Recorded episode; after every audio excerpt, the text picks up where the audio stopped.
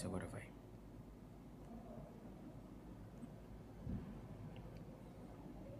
Ok. Vamos lá. Um, dois. Santarém, pérola do. Ta... Ai, diabo, sempre começa errando. Santarém, pérola do Tapajós, terça-feira, dia 6 de outubro. Aqui quem fala é Michael Douglas, com as principais informações. Aqui quem fala é Michael Douglas, com as principais informações do dia, direto da redação do jornal O Impacto. Militar da reserva morre vítima de infarto enquanto dirigia. O militar da reserva Sandoval Martins de Lima, de 64 anos, veio a óbito no início da tarde desta terça-feira, dia 6, vítima de infarto. Ele dirigia uma caminhonete pela travessa Silvério Sirotrô. Ele, digir, ele dirigia ele dirigia uma caminhonete pela travessa Silvério Sirotrô. Sirotrô. Ele dirigia uma caminhonete próximo à travessa Silvério Sirotrô. Sirotrô. Sirotrô. Ele dirigia uma caminhonete pela travessa Silvério Sirotor, próximo à igreja de São Raimundo Nonato, quando teve um mal súbito. Desgovernado, o veículo chegou a colidir no muro de uma distribuidora de gás. Sandoval prestou serviço Sandoval prestou serviço no terceiro Sandoval prestou serviço no terceiro batalhão de polícia militar, o terceiro BPM. Homem é morto, homem é morto a golpes de faca no bairro Área, oh, Homem é morto a golpes de teçado no bairro Área Verde.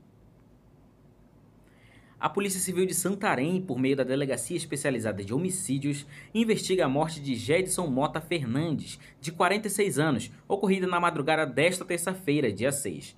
Segundo informações, a vítima que morava sozinha na re... a... segundo informações, a vítima que morava sozinha na residência localizada no Beco da Paz, no bairro Área Verde, foi barbaramente assassinada a golpes de teçado. O delegado plantonista da 10 o delegado plantonista da 16ª Seccional de Polícia Civil esteve no local do crime. O delegado plantonista da de... O delegado plantonista da 16ª Seccional de Polícia Civil esteve no local do crime, realizando os primeiros levantamentos de informações. Ele já possui identificação de três suspeitos. Segundo a polícia, Jedson era ex-presidiário. Após queimar documento oficial, indígenas quebram e ateiam fogo Após queimar documento oficial, indígenas quebram. Após queimar documento oficial, indígenas quebram e ateiam fogo em equipamentos de TV de Itaituba. Iniciada no último dia 2 de outubro, a manifestação de indígenas e garimpeiros já entra no seu quinto dia de protesto. Entre ameaças e liberação entre ameaças e a liberação parcial da rodovia, os manifestantes vão tentando convencer o governo federal de encerrar as operações de fiscalização de órgãos federais no combate às atividades de garimpo. Nossa, ficou muito estranho. Entre ameaças e entre ameaças e a liberação parcial da rodovia, os manifestantes vão tentando convencer o governo federal de encerrar as operações de fiscalização de órgãos federais no combate às atividades de garimpo ilegal e desmatamento em áreas indígenas. Nesta terça-feira, os indígenas destruíram e atearam fogo em equipamentos de profissionais de imprensa que faziam a cobertura da manifestação. Imagens gravadas em, Imagens gravadas em câmeras de aparelho celular mostram o momento em que os índios dão pauladas em uma das câmeras filmadoras e microfone direcional.